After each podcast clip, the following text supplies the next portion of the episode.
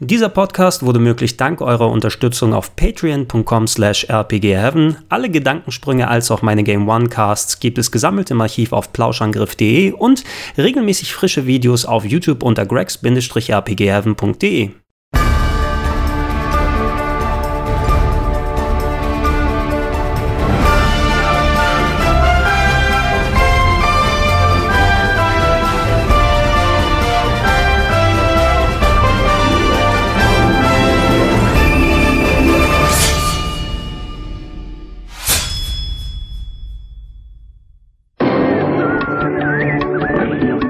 Crystallis, new from SNK.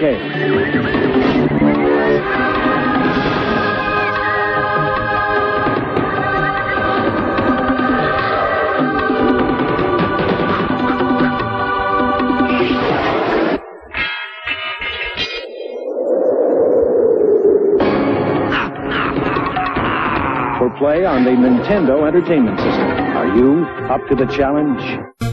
Crystallis ist einer der Titel, die ich als Kind immer ausprobieren wollte, aber lange Zeit nicht konnte. Ich besaß nicht nur kein NES, wofür das Spiel Anfang der 90er exklusiv erschienen ist, dazu gab es keine PAL-Version. Ich wäre also auf Importe angewiesen und das war damals einfach nicht drin. Jahre später habe ich es jedoch meiner Sammlung einverleiben können und ein feines kleines Action-Adventure entdeckt, das zwar nicht ganz frei von Fehlern war, aber sich erfrischend anders als der übliche Nintendo-Kram anfühlte. Als Überlebender einer im fernen Jahr 1997 untergegangenen Zivilisation erwacht er Äonen später aus dem Kälteschlaf und findet eine primitive Welt wieder, in der böse Mächte Magie mit Technologie gekreuzt haben und Mutanten die Landstriche säumen. Geleitet durch vier Weise macht ihr euch auf die Suche nach Elementschwertern, aus denen man das legendäre Schwert Crystallis erschaffen und den Unholden Einhalt gebieten soll.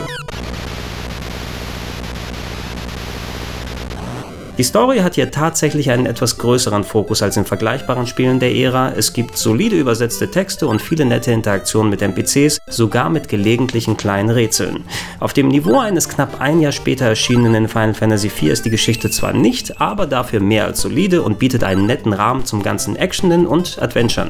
Als recht spätes NES-Spiel bietet Crystallis auch technisch was für die Augen und Ohren. Die Locations sehen variabel und bunt aus, die Musik ist schön knallig und gerade die Bossbrites sind echt gelungen. Einzig die Soundeffekte können gelegentlich etwas nerven, wenn man ständig mit aufgeladenen Waffen durch die Gegend stapft. Auch wenn ein rudimentäres Erfahrungspunktesystem verbaut wurde, hat Crystallis kaum was mit einem Rollenspiel gemein. Durch den recht niedrigen Level Cap kann man den knackigen Schwierigkeitsgrad sowieso nicht komplett aushebeln. Das Weltendesign setzt auch weniger auf klassische Rätsel, sondern eher auf weitläufige und vertragte Dungeons, bei denen man sich gut merken sollte, welchen Weg man eingeschlagen hat, sonst läuft man gerne mal im Kreis. Zum Glück fängt meist der nächste Spielabschnitt an, bevor die Langeweile einsetzt. Mühselig sind leider die ständigen Menügänge. In späteren Dungeons sind Gegner und Barrieren nur mit bestimmten Waffen aus dem Weg zu räumen und das geht nur durch immer wieder neues Ausrüsten. Da hätte ich mir gerne einen Workaround per Select-Taste oder ähnliches gewünscht. Dafür gibt es einen leicht auszunutzenden Shop-Bug, mit dem ihr manche Gegenstände zu günstigeren Preisen kaufen könnt und euch so etwas Gegrinde erspart. Die hohe Spielgeschwindigkeit gepaart mit der ungenauen Kollisionsabfrage kann wie erwähnt gelegentlich etwas frusten, sorgt aber auch für ordentlich Pep am Controller und erinnert entfernt an die E-Spiele von Falcom. Trotz der Makel hier und da habe ich mich ordentlich in Crystallis verbeißen können und kann den Status des Spieles als Geheimtipp echt gut nachvollziehen. Wenn ihr Crystallis heutzutage spielen wollt, dann gibt es zwei Optionen. Die hier besprochene NES-Fassung wurde interessanterweise von SNK entwickelt und kam in Japan unter dem Namen Godslayer nur knappe zwei Wochen vor der Neo Geo-Konsole raus. Wegen der Textlastigkeit würde ich hier aber die US-Version empfehlen, deren Gebrauchtpreise zumindest solange ihr keine Verpackung und Anleitung braucht, sich in Grenzen halten. Zum Glück gibt es für alle, die sich nicht mit alten Modulen herumplagen wollen, bald Abhilfe, denn auf der SNK 40th Anniversary Collection für die Switch ist Crystallis ebenfalls mit drauf.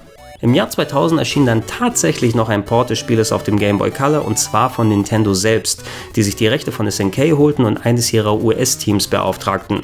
Wegen der vielen Änderungen könnte man sogar fast von einem Remake sprechen. Die Story wurde angepasst, es gibt einen neuen Dungeon und der Soundtrack wurde fast komplett ausgetauscht. Durch den kleineren Bildausschnitt steigt der Schwierigkeitsgrad jedoch noch mehr und man wird oft mit Projektilen von außerhalb des Sichtbereiches beschossen. Leider nicht so toll. Solltet ihr also Blut geleckt haben, dann haltet euch lieber an die NES-Fassung. Da sich SNK nach dem Release von Crystallis hauptsächlich auf Arcade-Spiele konzentriert hat, haben wir leider keinen richtigen Nachfolger gesehen, aber die Hoffnung auf einen zünftigen Reboot stirbt bekanntlich zuletzt. Verdient hätte es Crystallis auf jeden Fall.